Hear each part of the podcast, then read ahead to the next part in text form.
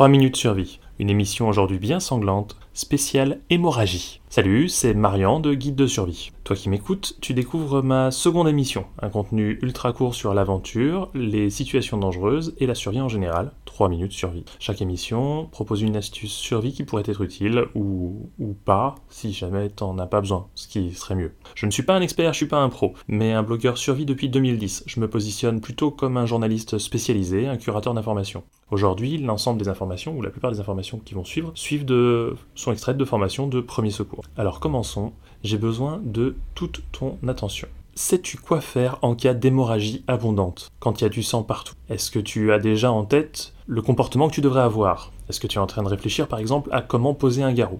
Alors déjà, si tu es en train de réfléchir à comment poser un garrot, c'est une mauvaise idée en général, on va y revenir. Une hémorragie, c'est un saignement abondant qui ne s'arrête pas. On a 5 ou 7 litres de sang dans le corps, en fait on est très fragile. La recommandation générale, voilà, s'il faut retenir une seule chose, c'est de comprimer la plaie et de se protéger du sang. Voici comment faire en 6 étapes. Étape 1, écarter le danger si c'est possible, comme par exemple un couteau ou une machine qui aurait causé l'hémorragie. S'en éloigner. Étape 2, protéger sa main du saignement avec par exemple un sac plastique, un torchon ou un vêtement. Éviter le contact avec le sang. Étape 3, comprimer la plaie directement à l'endroit qui saigne, aussi fermement que nécessaire. Si la victime est en état de comprimer la plaie elle-même, pour éviter tout contact avec le sang, c'est mieux. Mais attention, il faut que la victime ne saigne pas trop par exemple. Étape 4. Allonger la victime. Étape 5. Appeler au secours au plus vite possible. Appeler les secours. Préciser si la victime est hémophile.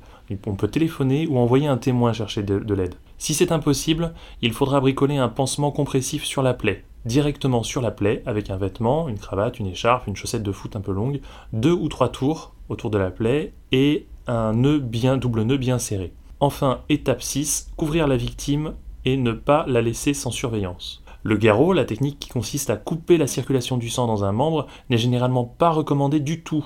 Dans le pire des cas, s'il est impossible de comprimer la plaie parce qu'un objet est bloqué dedans, alors peut-être, avec une ceinture par exemple, ça serait une option. Mais ça reste dangereux et il faut noter l'heure exacte de la pose du garrot pour les secours. Répétons les étapes. 1. Écarter le danger. 2. Protéger sa main du sang, par exemple avec un sac plastique. 3. Comprimer la plaie directement à l'endroit qui saigne, très fermement. 4. Allonger la victime. 5. Appeler les secours le plus vite possible, préciser si la victime est hémophile. Et 6. Couvrir la victime et ne pas la laisser sans surveillance. Voilà, c'était Marian de Guide de survie. La prochaine émission sortira bientôt, probablement la semaine prochaine. Toi qui m'écoutes, tâche de rester en vie jusqu'à la prochaine fois.